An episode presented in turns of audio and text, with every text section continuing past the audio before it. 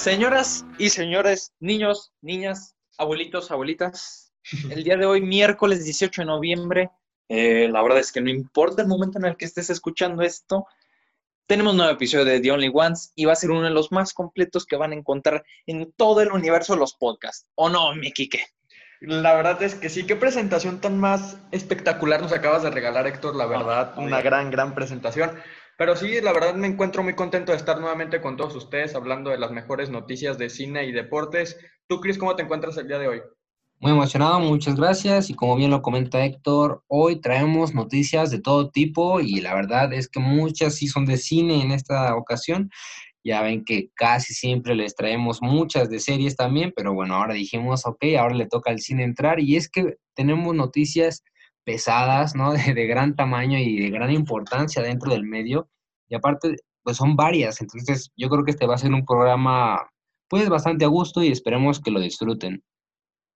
Así es, así es. Desafortunadamente, pues les avisamos desde el inicio, nuestro hermano Luis Luis Eduardo no, no pudo estar presente en lo que fue la, grabación de este programa, por lo tanto no tendremos sección de videojuegos, pero no se preocupen, la próxima semana sin falta les estaremos reponiendo lo que son las noticias de esta semana junto con los de la próxima. Entonces, ¿qué te parece, mi Cris? Si empezamos con la sección de cine y series.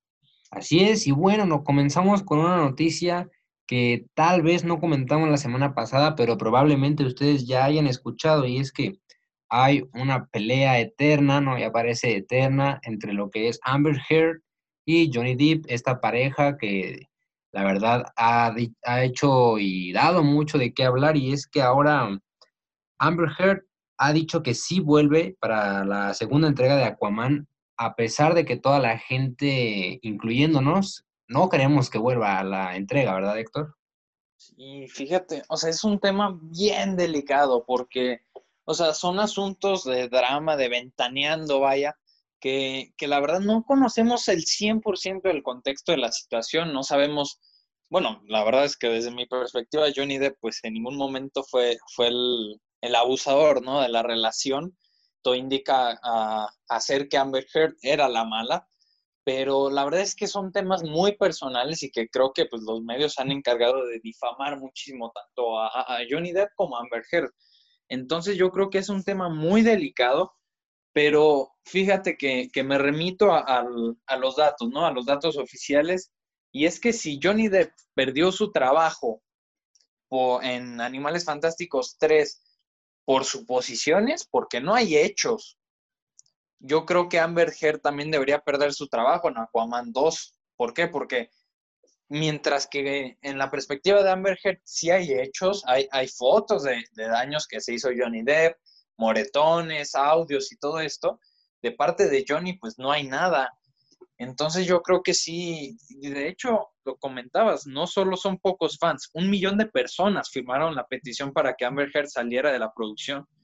Y es que la verdad yo creo que Warner Brothers está en una posición muy incómoda muy difícil porque recordemos, Warner Brothers está produciendo tanto Animales Fantásticos 3 como Aquaman 2. Entonces, esta productora tiene la última palabra y, y es una situación muy difícil. ¿Tú qué opinas?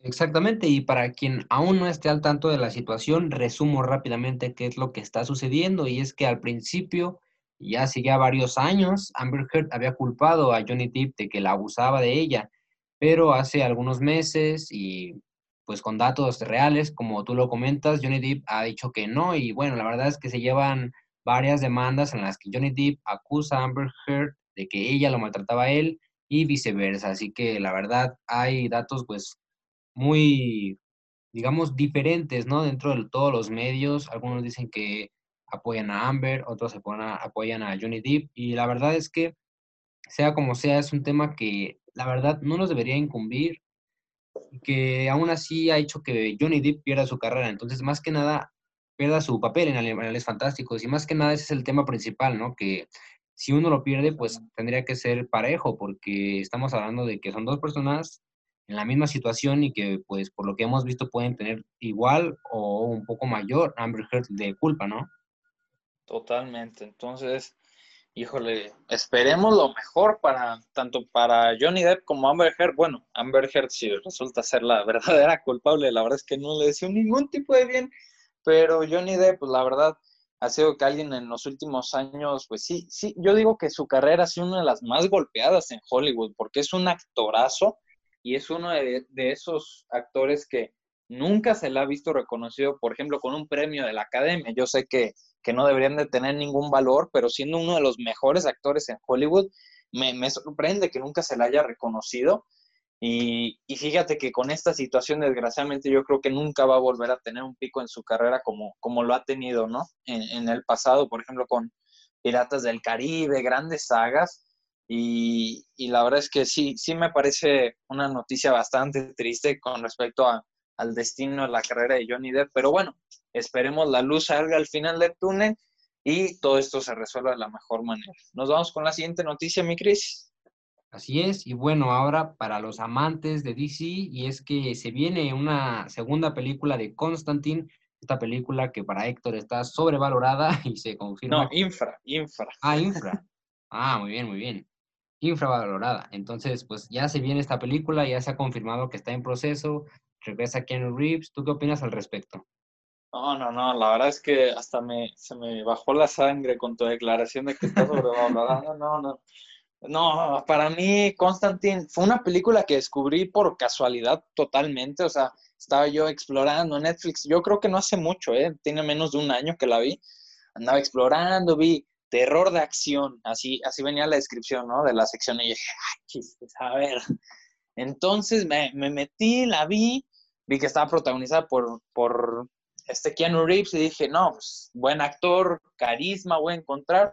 Entonces me la puse fueron dos horas de pura adrenalina, o sea, impresionante. La verdad es que visualmente tiene unas postales súper bien ejecutadas. Ken Reeves como Constantine, la verdad es que se roba la película. Eh, también sale Tilda Swinton, esta actriz que, ya salió en Marvel, ¿no? Como, como la, ay, no me acuerdo cómo se llama, pero bueno, la, que educa, digamos, a Doctor Strange. y, y, la verdad es que ella sale como el ángel Gabriel. Entonces, hay, hay una variedad de personajes, una, un mundo que crea y establece la película de manera impresionante. Y, como te comento, yo creo que es una de las pelis más ignoradas del universo DC, porque incluso es, clasificación R, ¿eh? o sea, no, no, es para nada familiar, tiene unas postales pues, del infierno y cosas así de, de terror, la verdad, bastante intensas, pero muy bien hecha. Y, la verdad es que no podría recomendártela lo suficiente. Y fíjate que Keanu Reeves, de hecho, ahorita esta declaración ya es oficial, pero Keanu Reeves desde, desde los inicios del estreno de la primera entrega, él quería una segunda parte. Entonces, por fin se le cumplió el sueño a Keanu Reeves. Y bueno, con el impacto que ha tenido este actor en los últimos años, pues era cuestión de tiempo, ¿no? Y es lo que te iba a platicar, a decir, porque Keanu Reeves en estos últimos años, pues lo hemos visto ya en muchísimas películas, John Wick, ahora también lo vimos en la película de Bob Esponja en Netflix, entonces, bueno, muchos papeles, también ya se viene la siguiente entrega de John Wick, la siguiente entrega de Matrix, la verdad, un año y un periodo que pensábamos que ya había pasado la época de Keanu Reeves, pero en realidad no, este es otro pico en su carrera, como lo dices, veamos cómo le va ahora con esta segunda entrega de Constantine y que sea pues mejor que la anterior, ¿no? Sí, la verdad es que ojalá mantenga la esencia, mantenga muchísimas personas detrás de, la, de las cámaras, ¿no? O sea, el director, la verdad es que, si no me equivoco, el director es el mismo que dirigió lo que fue la trilogía de los Juegos del Hambre, o sea, es un director ya muy experimentado y la verdad es que hizo muy bien su trabajo en Constantine, hizo muy bien su trabajo en, en los Juegos del Hambre, entonces Espero lo traigan de vuelta para esta segunda entrega y resulte en una joyita nuevamente y que ahora sí se le dé el, respeto y la admiración, ¿no? Que tanto se merece esta, esta entrega. Sí, aparte de que, pues ahorita te digo, eh, Keanu Reeves, pues es querido por todo el mundo siempre y bueno, ahorita está nuevamente en un auge, entonces creo que cualquier proyecto que haga mucha gente le va a prestar bastante atención. Yo creo que esa película de Constantine que se viene, la segunda entrega, mucha gente va a ir a verla y yo creo que comenzarán igual a revisitar lo que es la primera entrega si es que no la vieron, como yo, por ejemplo. queremos ahora adentrarnos en esta segunda entrega, a ver qué es lo que pasa y bueno, pues tendremos que ver la primera para poder entender al 100% lo que es la segunda. Ojalá así sea. Y bueno, pues nos vamos a una noticia un tanto más relajada y ahora nos vamos a adentrar a lo que es el mundo de las series Y es que Will Smith, este reconocidísimo actor que no conoce a Will Smith, pues reveló un tráiler y, y, también la fecha de estreno de lo que iba a ser una especie de reunión con el elenco del, del Príncipe del Rap, de Prince of Bel Air. Y, y, la verdad es que vi el tráiler y, y, me emocionó, eh, porque no sé tú, pero la verdad es que el Príncipe del Rap fue una serie que pues yo, yo sí tuve la oportunidad de ver hace ya, ya unos cuatro o seis años, yo creo, como de hecho, tras bambalinas, vaya, del programa, me comentabas que recuerdas haber visto esta serie desde el primer mes de suscripción que tuviste a Netflix, ¿no? Recuerdo haberla visto en el catálogo, más no me adentré mucho en lo que es la serie, simplemente he visto ahí por redes sociales alguna que otra escena, algún otro comentario, o bueno, ya adentrándome más en el mundo del cine, pues lo que es el príncipe del rap siempre es una referencia para próximas series y películas, y bueno, pues siendo que de ahí salió la mayor popularidad de lo que es Will Smith el día de hoy, pues la verdad es que es una serie bastante importante y bueno, ahora que HBO se va a encargar de darle, pues digamos, un cierre, porque creo que yo que va a ser más un cierre que como un intento de reboot o algo parecido.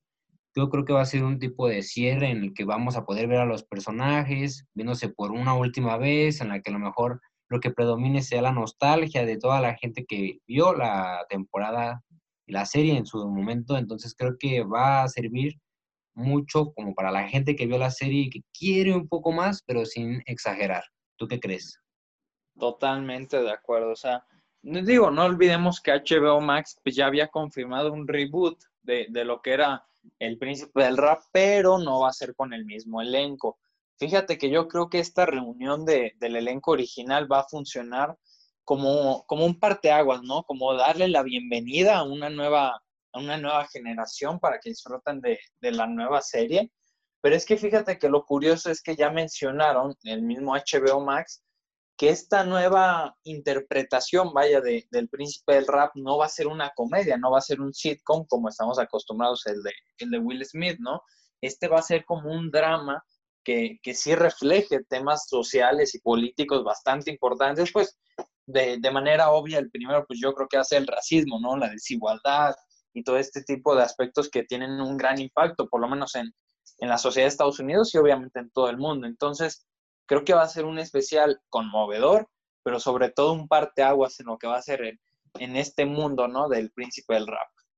Sí, la verdad, tendremos que esperar. Yo en lo personal no soy muy fan de lo que son los reboots dentro de las series. Considero que no es algo que me guste o que quiera ver. Siempre lo he sentido como una intento de, un intento de copia. Espero que este, esta nueva serie que nos platicas no se vea opacada por la original y que pues sí trate de ser un producto nuevo con ganas de atraer público nuevo también, ¿no? Totalmente. Pues de la parte del príncipe del rap esto sería todo. No voy a rapear. Eh, y la siguiente noticia es con respecto a Ozark, esta serie de Netflix que, bueno, ya va a llegar a su temporada final, si no me equivoco, va a ser la cuarta temporada. Y la noticia es que Alfonso Herrera, este actor mexicano, pues ya de antaño, vaya, bueno, no es grande, pero ya, ya tiene muchísimos años en lo que es la industria. Alfonso Herrera se integra a lo que es esta temporada final de Ozark como casi que un personaje protagónico. ¿Qué tal, eh? Me interesa mucho esta serie, ¿no? La platicábamos antes del programa y si no me equivoco ya antes la habíamos mencionado en, en, el programa. Y es una serie que, como me comentaba Héctor a inicios del programa, muchos comparan con lo que es Breaking Bad, ¿no? Sí, sí, sí. Y es que, pues, por ejemplo, para quien no sepa qué es Breaking Bad, literalmente es lo que dice el nombre, ¿no? Es convirtiéndose en alguien malo. Y yo creo que no pudo haber tenido otro nombre esta serie, entonces, bueno, ahora que se integra un actor mexicano, esperemos que se desempeñe de manera correcta y ver cómo puede entrar a su papel a la hora de, pues, juntarlo con los personajes que ya tenemos. Yo no he tenido la oportunidad de verla, sin duda quiero hacerlo, ya que, si no me equivoco, está en mi lista de pendientes en Netflix. Esperemos que de aquí a uno o dos meses ya la haya terminado para poderle decir cómo es que creemos, ¿no? Porque tampoco Héctor la ha visto, cómo es que creemos que puede entrar este personaje. Sí, la verdad es que eh, yo creo que ha sido una de las series más aclamadas en los últimos años, ya lo comentas, las comparaciones con Breaking Bad son inminentes. Y, y la verdad es que sí, yo Alfonso Herrera lo conozco, fíjate, de, de la ciencia y lo absurdo. No sé si sí. recuerdas esta serie, la verdad es que a mí me encantaba. Y, desde ahí he intentado seguir un poco lo que es su carrera. Si no me equivoco, el último proyecto en el que lo vi fue El Exorcista, esta serie que, que estaba en Fox.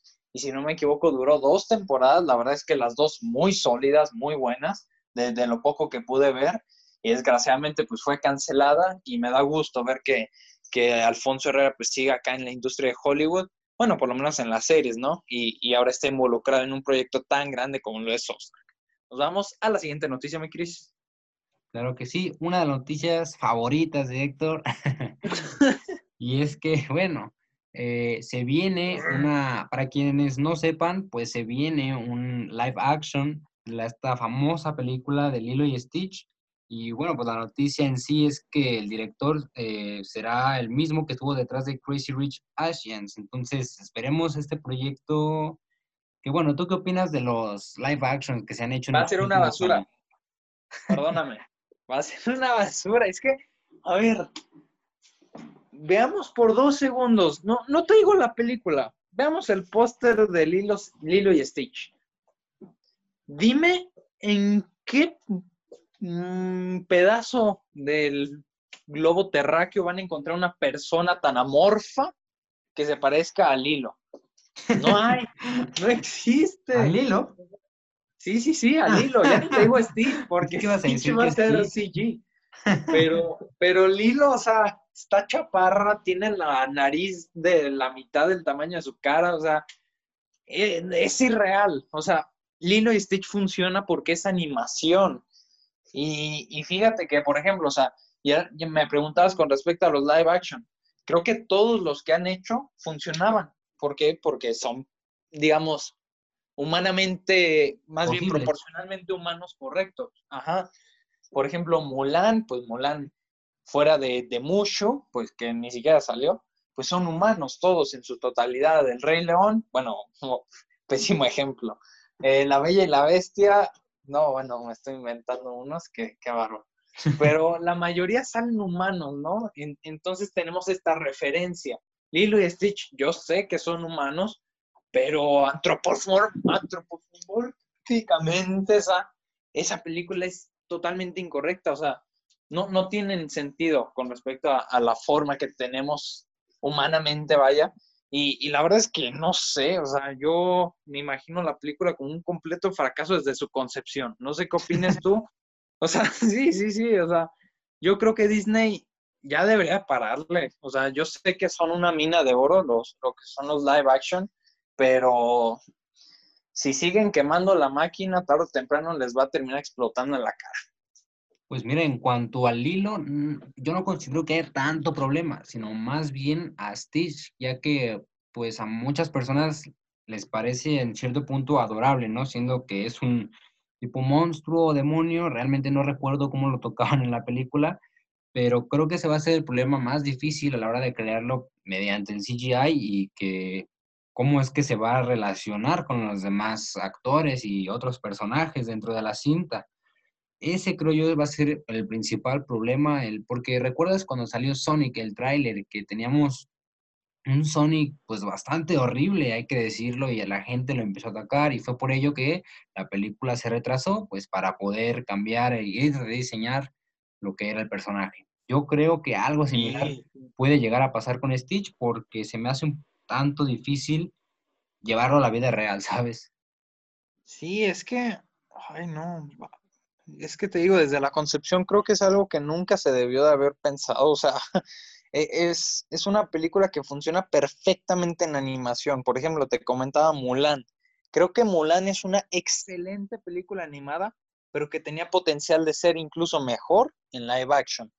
En cambio, Lilo y Stitch, mm, no veo, no veo un terreno de, de, mejora en lo que es el universo de la peli. Tal vez una expansión, sí, pero mejorar. La verdad es que veo muy extraña esta decisión. Y fíjate, otro punto a, discutir. Mira, con, con este exceso de live actions en el cine, una opción, y ya lo vimos con La Dama y el Vagabundo, es que la película estrene en Disney Plus. Y al estrenar en Disney Plus va a requerir un, presupuesto menor al de una gran producción en cines. Imagínate un Stitch con un CGI horrible tipo Sonic del primer tráiler, o sea, ay, la verdad es que no, no veo un, un, escenario en el que la película sea buena, pero, pero esperemos sea así, ¿no? Porque también recordemos la mitología dentro de estas películas, ¿no? Aparte de Stitch, existen otros personajes igual de extraños e incluso más. Entonces, veamos cómo es que quieren introducirlos y que se vean agradables, ¿no? Siendo que será una película para niños, familiar y no de extraterrestres que quieren comerte, pues tendremos que, que ver cómo lo, lo, logran, ¿no? Y como bien lo dices, si es que va para Disney Plus, tengamos en cuenta que puede que llegue con un presupuesto pues más bajo, pues ya que no le van a querer invertir tanto en una película que no va a ver toda la gente en el cine. Entonces, nos queda esperar tantito, esperemos cancelen el proyecto. no creo, ¿verdad? Esperemos discretamente. Hay una ballena. Hay una ballena con pistola, ¿no? No, no recuerdo bien. es muy extraño todo esto y yo es lo que más me causa intriga el cómo es que van a crear estos personajes que se sigan viendo, pues digamos, un tanto adorables, un tanto queridos por la audiencia. Yo creo que va a ser lo más difícil. Sí, sí, sí, sí, totalmente, porque el guion no es gran cosa, estamos de acuerdo, o sea, es una historia familiar, basicona, memorable, sí, pero es básica. Sí, en cuestión, en cuestión de diseño, la verdad es que ahí va a estar el verdadero reto. Y, bueno, pues esperemos Disney ya haga las decisiones correctas para variar.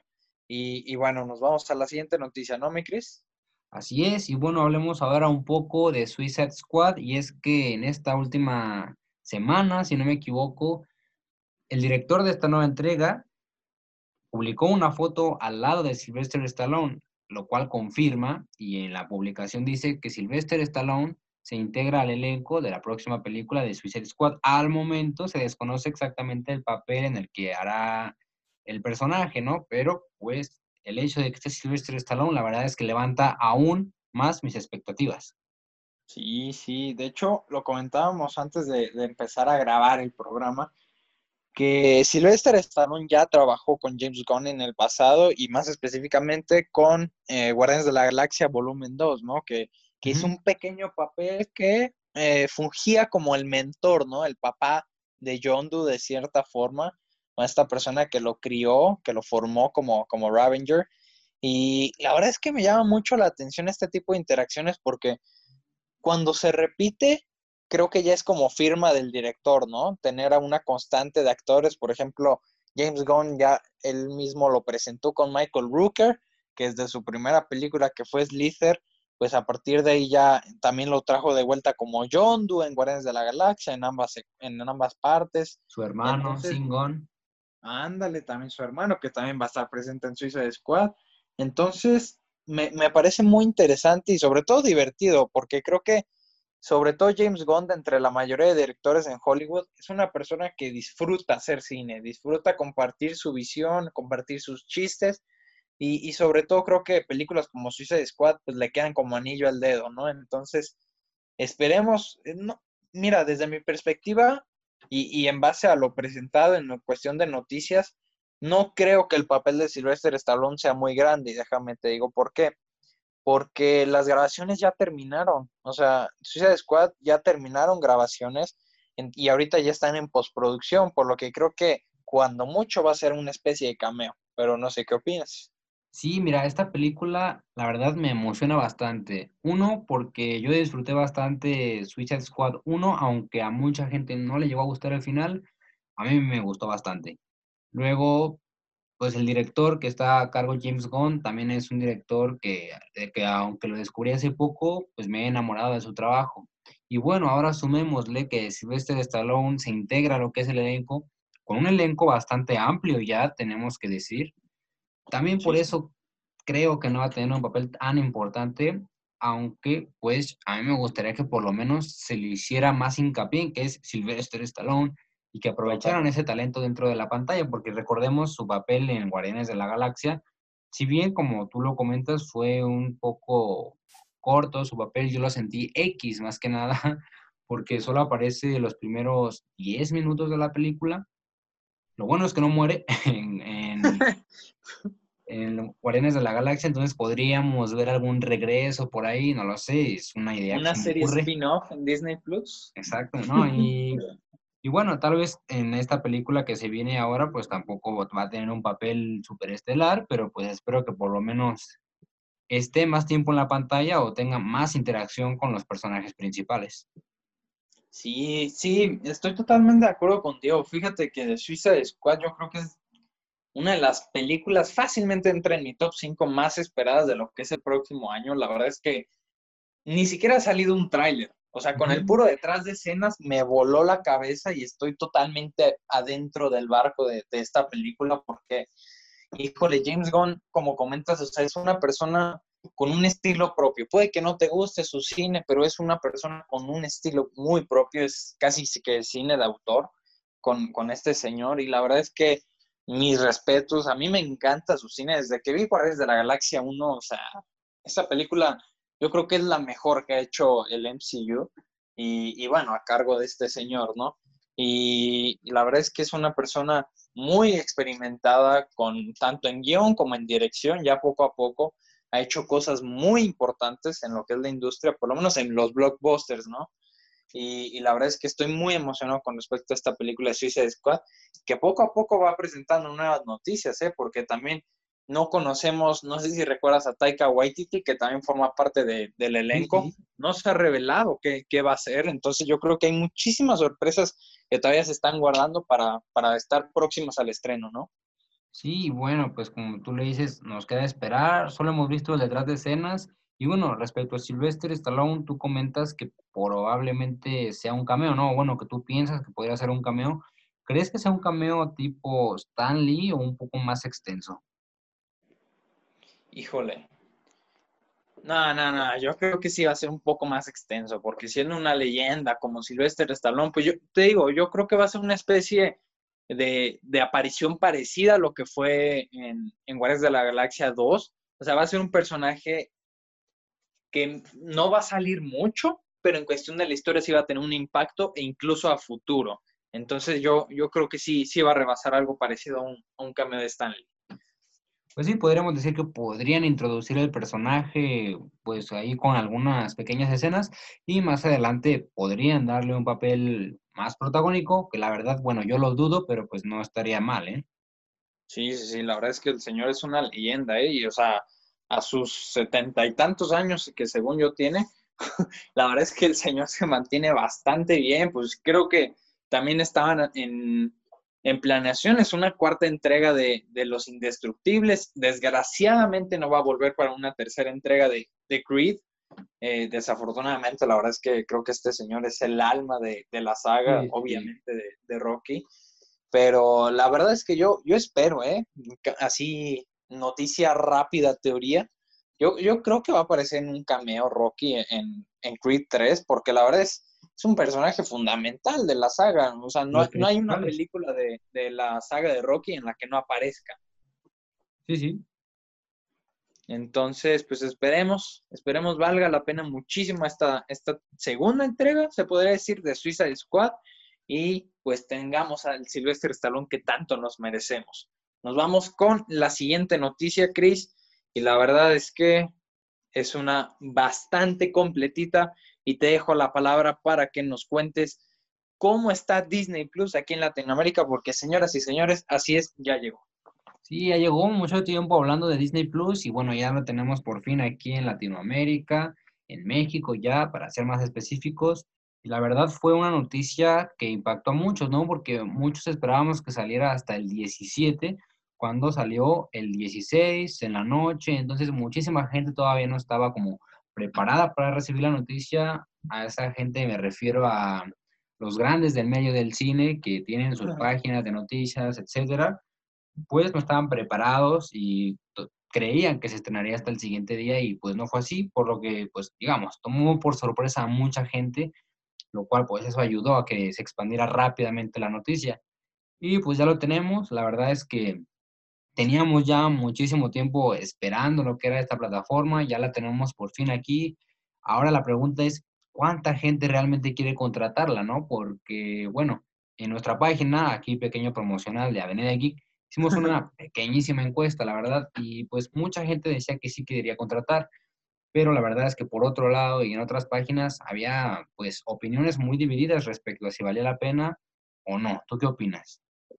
Híjole, pues es, complicado porque no muchos tienen la, la, oportunidad de contratar dos servicios de streaming al mismo tiempo. Recordemos, pues ya lo hemos platicado muchísimo este dato, el que va de cajón para los que pueden acceder a un servicio de streaming es Netflix, o sea, es como el padre de, de todos estos sistemas, el que más variedad tiene, más contenido original tiene, y, y, la verdad es que muchos se dan la oportunidad o el regalo, vaya, de tener un segundo servicio streaming y que en la mayoría de los casos es Amazon Prime, ¿no? Debido a, a que no es bastante caro, tiene una mensualidad de 100 pesos, la verdad es que está bastante accesible y presenta también muchísimos beneficios. Ahora, híjole, con Disney Plus ya se confirmó que el precio obviamente es de 160 pesos mensualmente. Y, relacionándolo junto con el precio de, de, Prime Video y Netflix, he visto a muchísimas personas, aunque no me lo creas, que están cancelando Netflix y, todos sus sistemas de streaming con tal de tener Disney Plus. La verdad es que esta sí, sí fue como varios datos que me choquearon y, no te lo digo así de datos de, no, que Forbes sacó este resultado, no, o sea, personas cercanas a mí que, que me han dicho, no, yo la verdad sí voy a cancelar Netflix con tal de tener Disney Plus. Entonces, híjole, yo desde mi perspectiva personal, yo digo que no vale la pena cancelar Netflix para tener Disney Plus, pero ya lo he visto reflejado en otras personas que sí lo están haciendo. Entonces, ahí está mi respuesta, Chris. La verdad es que sí, sí es un tema bastante controversial, pero no, no sé cuál sido, ha sido tu perspectiva, porque si no me equivoco, tú has tenido la oportunidad de explorar lo que es la plataforma, ¿no? Sí, y platicaré un poco de mi experiencia en cuanto a Disney Plus. Y bueno, yo ahorita estoy probándola, ¿no, mi Héctor? Porque quiero ver, y bueno, aunque hay muchos videos en YouTube que te explican y demás, pues nunca queda de más intentarlo, pues, por mí. Y pues bueno, ahí estoy intentando probar. La verdad es que vienen series bastante divertidas que no recordaba. Peter Punk, por ejemplo, que era una serie que yo que veía muy de muy pequeño. Bueno, tenemos todas estas series de Disney Channel para los amantes de Gravity Falls, pues está ahí la, la serie, muchísimas series, o sea, Hannah Montana, los Jonas Brothers, bueno, ¿cómo se llamaban acá? Camp Rock, si no me equivoco. Uf, sí. Entonces, o sea, son muchos de esos programas que la verdad veíamos de muy pequeños. Respecto a Marvel, pues están todas, menos las de Spider-Man, pero pues ya sabemos que es debido a las licencias que, que pues no tiene Disney, ¿no? Pero pues, bueno, mucha gente también se preguntaba sobre los Simpsons, ¿no? Y lo platicábamos tú y yo hace como dos o tres programas de si iban a entrar todos, se iban directos para Hulu, una película, un capítulo, ¿qué tal? Pues bueno, aquí en México nada más está la temporada 29 y 30. La verdad es que, pues para los amantes de los Simpsons, y yo creo que en general todo el mundo sabe que las mejores temporadas de esta serie pues son las primeras, ¿no? O bueno, ahí por la mitad, como que las más nuevas ya tocan temas muy extraños y no tienen como tanto esa esencia que si bien te pueden seguir haciendo reír, porque yo ayer me reí porque comencé a ver algunos capítulos, pero pues no tienen lo que tenían los primeros capítulos, que es algo bastante extraño porque en Estados Unidos, tengo entendido, sí están las 30 temporadas, lo que pues es bastante extraño, probablemente debe ser por algunas licencias que haya aquí en México. Ese tema de licencias, la verdad es que es un tema muy delicado y que a veces limita mucho a las plataformas, aunque no sea Disney Plus, también Netflix y Amazon pues han tenido problemas respecto a eso. Totalmente. Y, y a ver, quiero que me cuentes, digo ya para ir eh, cerrando, ¿no? Globalizando este punto de Disney Plus porque es un tema que, ya hemos tratado muchísimo y bueno, obviamente si tienen alguna duda, pues no duden en dejarla, o lo menos en, mensaje directo, ¿no? ¿Qué te parece ahí en Avenida Geek? Cualquier duda que tengan de la plataforma y pues las estaremos resolviendo el próximo programa. Pero te hago una pregunta para que intentemos globalizar, ¿no? Todo, todo lo, que es Disney Plus y, lo que está implementando en, en cuestión de innovación. Ahí te va la pregunta. A ver, ¿qué es lo que separa a Disney Plus de una plataforma, por ejemplo, en Netflix, para ver si, si me voy por Disney Plus y no por Netflix? Y bueno, yo creo que más bien, y yo también me puse a pensar mucho en esto y qué lo diferenciaba, por ejemplo, de otras plataformas también, ¿no? Y creo que siempre la respuesta ante todo va a ser eh, el contenido original. Yo creo que eso es como, digamos, la gran diferencia, porque, por ejemplo, creo que Disney Plus es una, pues, una, un servicio de streaming bastante familiar, porque incluso, pues, no hay películas como, por ejemplo, Deadpool, que, bueno, sigue siendo de Marvel, o Logan, que entra en la categoría X-Men, pues no vienen porque, digamos, son de una clasificación más alta, R. Entonces, pues es una, digamos, aplicación, un servicio totalmente familiar. Y bueno, creo que también recae mucho en la gente que quiere recordar y esto va a ser un rato por la nostalgia, porque pues como te comento, uno ahí viendo la aplicación, pues se va dando cuenta de programas que ni siquiera recordaba que tenía en su mente y que alguna vez había visto. Entonces, eso me parece un tanto divertido, pero yo, pues, mira, en mi opinión, creo que más que nada mucha gente va a contratar a Disney Plus por los contenidos originales. Ya que, por ejemplo, se viene, bueno, ahorita está todavía The Mandalorian, que pues semana con semana han ido sacando un nuevo capítulo, pero después se viene, creo que lo más próximo es WandaVision, después Loki, también vamos a tener una serie de Obi-Wan.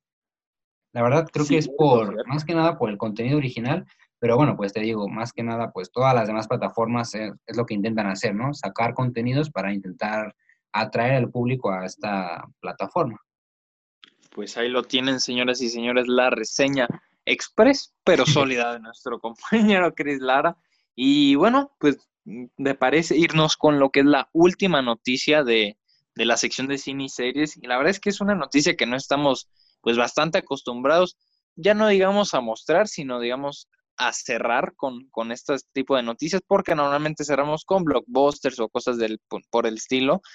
Y la verdad es que el día de hoy pues les traemos el tráiler y, la recomendación, por lo menos de, desde una perspectiva del tráiler y, ya no tanto de la película, de la película Fragmentos de una mujer, así la nombraron aquí en México, en, inglés se llama Pieces of a Woman, y, va a ser una película que, se va a estrenar en, en Netflix, de, más específicamente el 7 de enero, y, fíjate que el productor ejecutivo de esta película es Martin Scorsese, o sea, no, es poca cosa.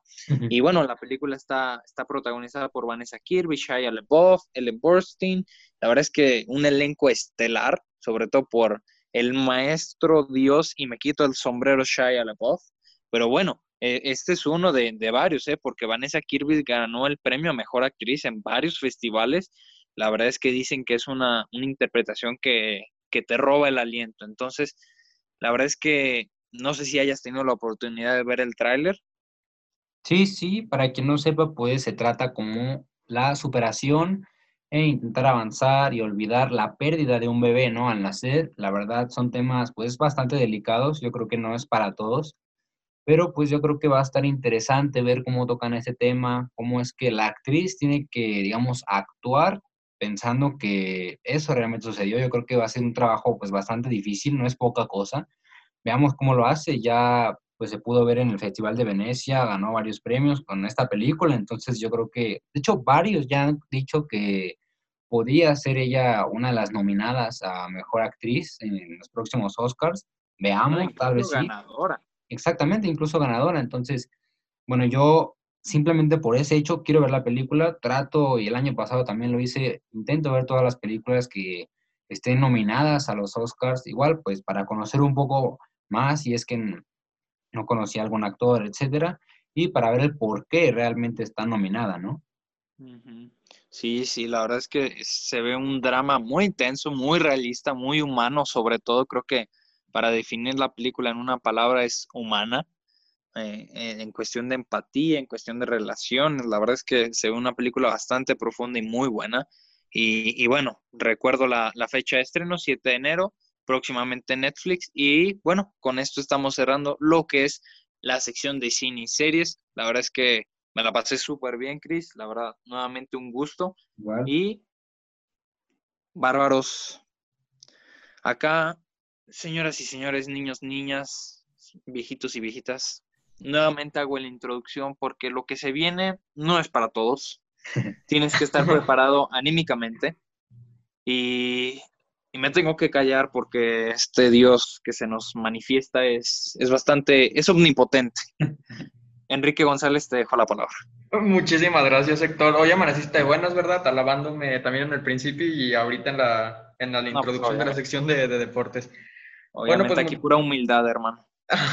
Muchísimas eh, gracias por darme la palabra, Cris y Héctor. Y bueno, para comenzar, y es que esta semana no se jugaron partidos en Europa, esto debido a que hubo fecha FIFA dentro de, de algunas de las selecciones correspondientes a las eliminatorias o partidos amistosos.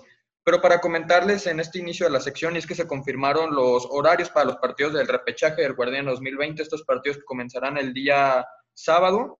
El primer partido que se jugará será Santos contra Pachuca. Este partido se jugará el 21 de noviembre en punto de las 7 de la noche hora del centro de México. Por su parte, Chivas contra Necaxas eh, jugará ese mismo día, el 21 de noviembre, pero este partido será a las 9 de la noche. Por su parte, el 22 se jugará el Tigres contra Toluca, mientras que ese mismo día se jugará el Monterrey contra Puebla. Como ya lo comentamos el programa pasado, pues estábamos mencionando estos partidos que se confirmaron, pero me parece que el partido más atractivo de, esta, de este repechaje, debido a lo que mostraron dentro del cierre del torneo, el cual fue el de el Necaxa, que cerró con cinco victorias consecutivas, me parece que es el partido más atractivo, el de Chivas contra Necaxa, ¿Tú cómo ves, eh, Cris, al Necaxa para esto, este duelo de repechaje contra las Chivas? Va a perder. pues bueno, mira, la verdad, al principio del torneo te hubiera dado otra respuesta que la que te voy a dar ahorita. El Necaxa viene muy, muy bien de ganar cinco encuentros, como lo comentas, y bueno, la verdad es que es un equipo muy, digamos, eh, que pierde y gana y al final pues se puede recomponer, ¿no? Digamos que Necaxa es el milagro en vivo, en realidad, porque yo creí que ya no llegábamos a este punto. Veamos qué es lo que se hace, digo, todavía falta un juego y la verdad es que Chivas, si no me equivoco, viene de empatar, hay uno que otro ganado, digo, en cuanto a los últimos cinco juegos, entonces, digo, en cuanto a eso y eh, estadísticamente hablando, en cuanto a los últimos cinco juegos, Creo que el Necaxa es, digamos, superior, pero pues veamos cómo es que se desempeñan, si no les gana el nervio, no sé, ahí veamos el juego, la verdad es que estoy muy emocionado, ya quiero que llegue la fecha para ver el juego y bueno, platicarlo, ¿no? Aquí, comentarlo con el Héctor, con Quique, yo creo que va a ser un partido bastante tenso. Ah, bueno, es que la estadística es una y la historia es otra.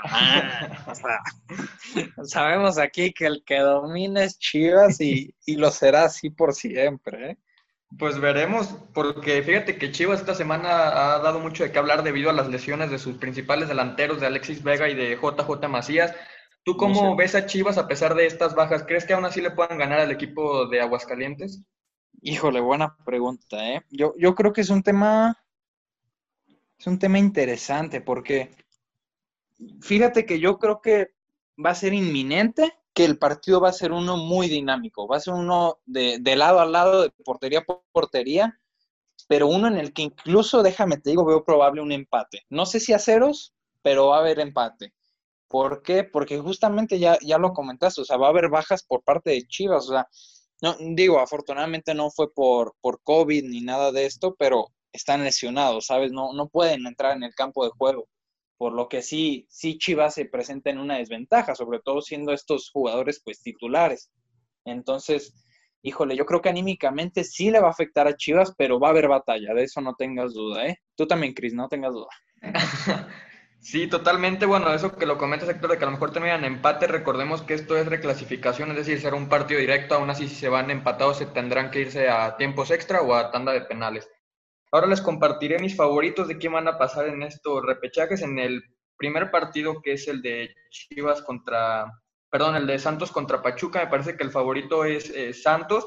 Sin embargo, no olvidemos que también Pachuca viene a hacer una buena temporada, eh, un poco irregular. Sin embargo, pues Pachuca se adapta bien a jugar las liguillas. Me parece que Santos avanzará a la siguiente a la siguiente fase y posiblemente se vaya a enfrentar al Cruz Azul en, en otro de lo que podría ser atractivo. Por su parte, en el partido en el que estábamos discutiendo hace unos instantes, en el Chivas contra Necaxa, me parece que si gana Chivas, jugaría contra el América, es decir, habría clásico nacional. Sin embargo, yo sí veo a Necaxa dando la sorpresa y clasificando para enfrentarse a las Águilas del la América. Acabas de definir nuestra amistad, ¿eh? Estaba seguro que ibas a comentar algo así. Pero bueno, En el partido de Tigres contra Toluca, me parece que evidentemente Tigres es el favorito, por lo que veo a los, a los felinos enfrentarse a Pumas, un duelo clásico ya dentro de esta liguilla en los últimos años. Y por su parte, el Monterrey contra Puebla también me parece muy favorito los Rayados de Monterrey para enfrentarse al León en los cuartos de final del Guardianes 2020. Y bueno, ahora sí pasando a otras noticias y nada más para comentarles rápidamente que para mí el resultado más sorprendente dentro de esta fecha FIFA fue el resultado de España que volvió 6 por 0 a la selección de Alemania. Me parece un gran partido por parte de la selección española, este por parte de la Nations League resaltar los tres goles por parte de, Ferran Torres que les dio el triunfo a, su selección.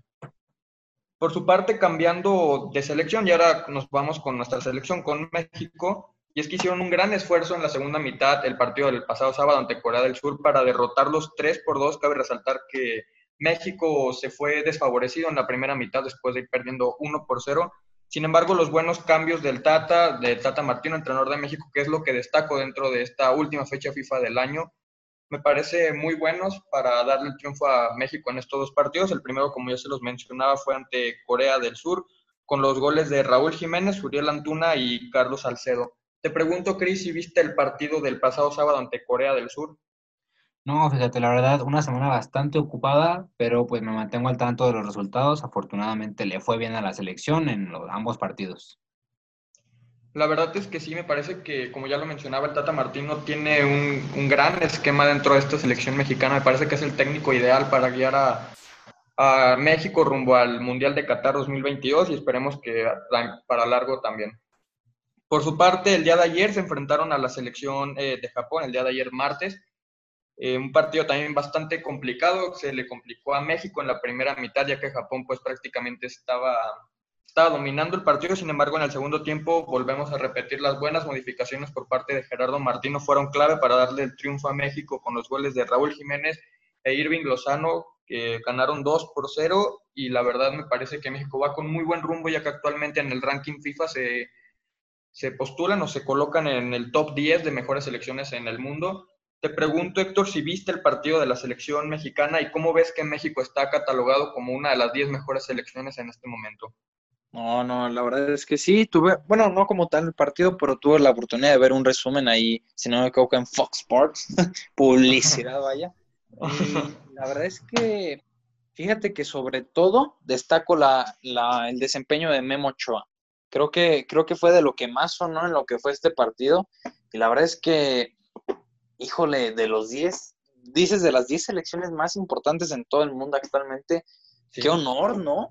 Sí, totalmente yo, yo creo que muchas personas dicen, ah, tal vez no está merecido, pero son datos, o sea, ya, ya está, ¿no? La lista ya está publicada y creo que en lugar de andar argumentando que si se lo merece o no, yo creo que lo que deberíamos de hacer sería, pues, empujar más a la selección de, vean, estos son sus resultados, quieren más, pues a trabajar más duro, ¿no? Y, creo que es también nuestro trabajo como afición seguir apoyando a nuestro equipo y, que siga logrando este tipo de, de, vaya, valga la redundancia, logros que, nos siguen posicionando como los mejores. Sí, la verdad es que sí, destacar lo que está haciendo la selección mexicana en este proceso mundialístico, debido al gran trabajo que está haciendo el cuerpo técnico, los federativos incluso, para guiar a esta selección, incluso siendo mejores según el ranking FIFA, mejores que Italia, que Colombia, selecciones también muy, muy fuertes. Y es importante que México termine entre los siete primeros lugares dentro de, de este podium, debido a que a que pueden ser cabeza de serie, es decir, quedar como primeros en grupo eh, para la fase de grupos del Mundial de Qatar. Entonces veremos cómo se adapta para, para el próximo año las eliminatorias rumbo a dicho Mundial. Por su parte, cambiamos a la NFL. Como les comentaba, esta semana no hubo tanto fútbol debido a las diversas fechas FIFA que hubo dentro, de la, dentro del fútbol. Por su parte, en la semana número 10 nos llegaron partidos también muy interesantes. Poco a poco se va acabando esta temporada de la NFL. El primer partido que se jugó fue el pasado jueves, donde los Titanes derrotaron 34-17 a los Colts. Una pobre, perdón, fue al revés el resultado. Los Colts lograron derrotar a los Titanes. Un gran resultado por parte de los Colts que poco a poco siguen dando de qué hablar dentro de, la, de la NFL. Por su parte, los Leones de Detroit vencieron 30-27 a Washington en un partido que se definió prácticamente en los últimos minutos después del gol de campo por parte de, Detroit. En un partido divisional, los gigantes eh, sorpresivamente derrotaron al líder de esa división, 27-17 eh, a las Águilas de Filadelfia. En un partido de pocos puntos, pero un partido entretenido, los Browns, que regresaron a la actividad después de su descanso semanal, lograron derrotar 10 por 7 a los Tejanos. Tom Brady se quitó el, mal sabor de boca que había dejado la semana pasada, la semana número 9 ante los Saints, y logrando derrotar a otro rival divisional, a los Panteras 46 a 23. Por su parte, los Packers lograron derrotar en un partido que se les complicó ante los Jaguares, los Jaguares que prácticamente pues ya no tienen posibilidades dentro de esta temporada. Los vencieron 24-20. Por su parte, los Dolphins, que siguen dando mucho de qué hablar esta temporada, acumulan ya prácticamente entre 5 y 6 victorias consecutivas y 3 seguidas bajo el mandato del coreback eh, Tua Tagovailoa lograron derrotar 29 a 21 a los Chargers. Estos Chargers que semana tras semana y prácticamente me imagino que vamos a hablar de que siempre pierden por muy pocos puntos. Sin embargo, pues tienen a su coreback prácticamente franquicia de cara a los próximos 10 años de, de la NFL. Por su parte, los Raiders, que para mí han sido el equipo sorpresa dentro de esta temporada, lograron derrotar 37 a 12 a los Broncos de Denver. Los Rams, que derrotaron 23-16 a los Seahawks de Seattle. Me parece que Seattle es un equipo que está batallando muchísimo en la defensiva. Me parece que no le pueden cargar todo el peso a la ofensiva de Russell Wilson. Veremos si Seattle puede modificar algo en defensa. Si no se esta temporada, se les va a venir eh, para abajo y asuman dos derrotas consecutivas. Por su parte, los Steelers siguen invictos. Impresionante temporada que están teniendo Pittsburgh con sus nueve ganados y cero perdidos. Lograron derrotar a su rival divisional 36-10 eh, a los Bengals. Por su parte, los Saints, que tristemente sufrieron la baja de su coreback esta semana, apenas se confirmó hace dos días que Drew Brees eh, tiene múltiples fracturas en la costilla, por lo que se perderá entre tres y seis semanas de, temporada. Sin embargo, en su partido lograron derrotar 27-3 a los 49ers, que prácticamente siguen abajo debido a las lesiones que tienen. Por su parte, por fin, eh, los Patriotas pueden ganar en horario estelar, lograron derrotar 23-17 a los Ravens bajo la lluvia, una muy buena actuación de los Patriotas, un gran esquema muy bien diseñado por parte de Bill Belichick para encarar este, este partido. Y por su parte, el resultado que cerró la semana número 10 fue los Vikings derrotando 19-13 a los Bears. Esta semana descansaron los Falcons, Cowboys, Jets y los Kansas City Chiefs. Y bueno, también pasando una gran noticia, ustedes son eh, grandes fans de este cantante, se confirmó que The Weeknd estará a cargo del show del medio tiempo del próximo Super Bowl. ¿Cómo ven que The Weeknd será el encargado de llevar este, este medio tiempo? Pues mira, a mí la verdad sí me llama bastante la atención porque no me dejarás mentir, el último medio tiempo que tuvimos, el, bueno, este año, mm, no creo que haya trascendido, ¿sabes? Como lo han hecho otros. Por ejemplo, creo que el último y más memorable que hemos tenido fue uno en el que estuvo Coldplay con sí. Jones y Bruno Mars, por ejemplo. Sí. Ellos creo que, bueno, es uno de los Super Bowls que más se recuerda. La verdad, yo creo que de aquí a unos 10 años, muy poco te vas a acordar del Super Bowl que tuvimos este año. Espero que, bueno, ahora con The Weeknd tengamos un verdadero show. Quién sabe todavía cómo vaya a ser, si es que va a ser a puerta cerrada debido al COVID y demás. Pero bueno, considerando que sea puerta cerrada, creo que tienen, pues de ahí pueden agarrarse como para una mejor, digamos, un mejor show para los televidentes. Sí, totalmente. Esperemos que The Weeknd, que ha dado mucho de qué hablar en sus últimos años en su carrera musical, esperemos que dé un buen show. ¿No lo ves así, Héctor? ¿Tú cómo ves que The Weeknd vaya a ser el compositor, el cantante que vaya a estar eh, encargado en el próximo Super Bowl en Tampa Bay? Sí, no, la verdad es que lo comentaba Chris, o sea, Fíjate que el de que el medio tiempo que yo tengo un recuerdo más grato es también de los Backstreet Boys. Ay, no se crean Backstreet Boys, que estoy diciendo Black Eyed Peas. Sí. Eh, es, Black Eyed Peas, la verdad es que estuvo súper cool. También recuerdo con mucho cariño ese medio tiempo.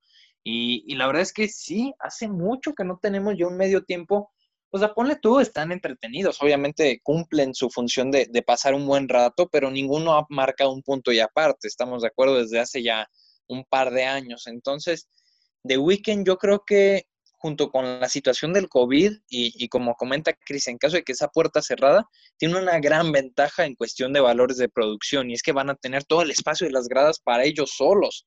Entonces, imagínate las locuras de coreografías, de explosiones, de cohetes que pueden lanzar en un medio tiempo en el que tienes todo el, toda la cancha, ¿no? Todo el estadio para ti solo. Eh, entonces creo que The Weeknd tiene el potencial, tiene el talento, tiene el carisma, pues ya, ya lo vimos en, en su último hit, ¿no? Que, híjole, recuérdame el nombre, que no, no me hagas quedar mal, porfa. Pero era la de... Blinding Lights o en o Ándale. o después. Sí, sí, sí, la, de Blinding Lights. Esa que fue pues un hit, ¿no? O sea, con redes sociales y todo eso, pues la impulsó cañón.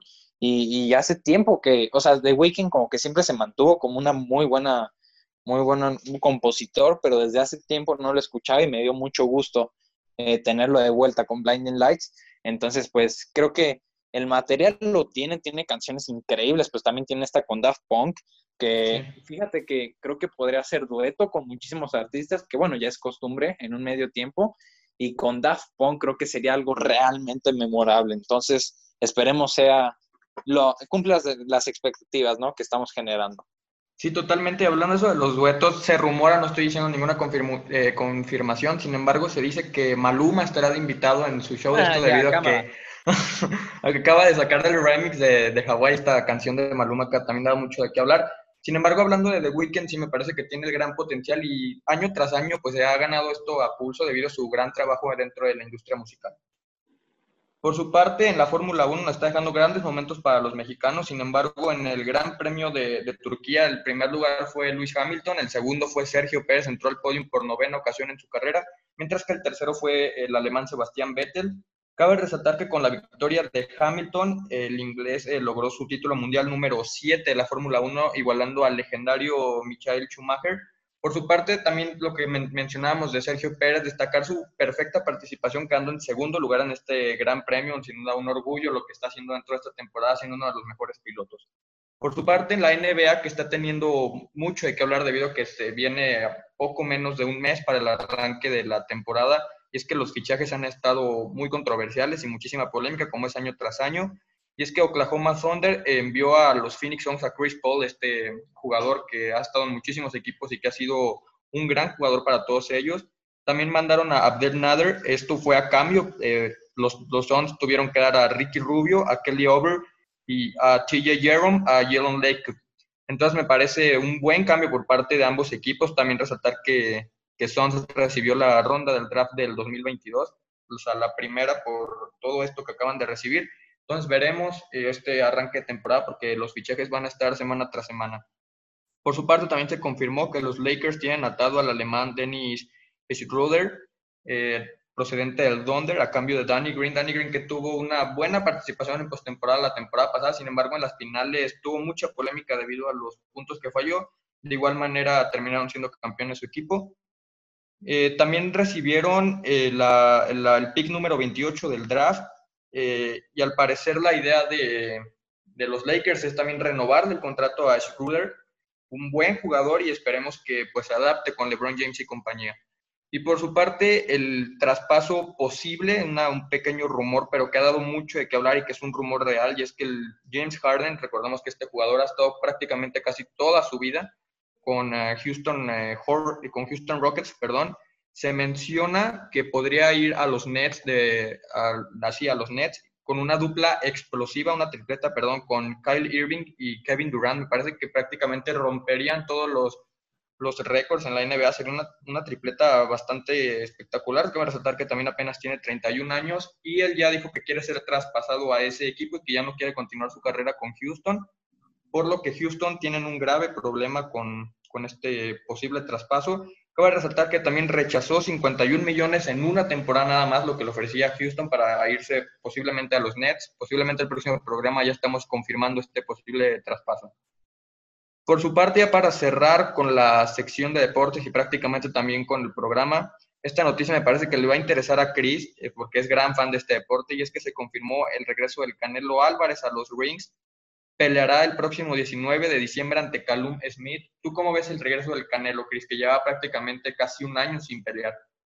Bastante bien, además de que, como lo comentas, peleará en mi cumpleaños, entonces creo que, pues mira, eso está más que bien. Y bueno, si no me equivoco, hace igual algunos días se había confirmado que Canelo Álvarez ya era un agente libre, ¿no? Que ya él podía, pues, elegir, digamos, las batallas, las peleas que él quisiera quién sabe cómo le vaya. Yo la verdad, pues ya tenía ganas de verlo, ya teníamos bastante rato, no tuvo su pelea clásica de septiembre, entonces pues bueno, esta de diciembre será como la de este año, digamos, ojalá gane. Yo la verdad trato de seguir bastante a lo que es el Canelo y bueno, el mundo del boxeo, entonces pues bueno, esperemos que sea una pelea pues recordable y que pues sí le, presten mucha atención los medios, digamos, porque bueno, ahorita pues con esto del COVID y todo eso, pues creo que es un poco más difícil que pues toda la gente quiera ir y todo, pero bueno, ojalá que gane, ¿no? Igual para que deje el nombre de México en alto. Sí, totalmente. Me parece que será una gran pelea debido a que Callum Smith también es un gran boxeador, pero esperemos que el mexicano se lleve el triunfo y como lo mencionabas, pues también se desvinculó de su, de su manager pasado que era Oscar de la Hoya.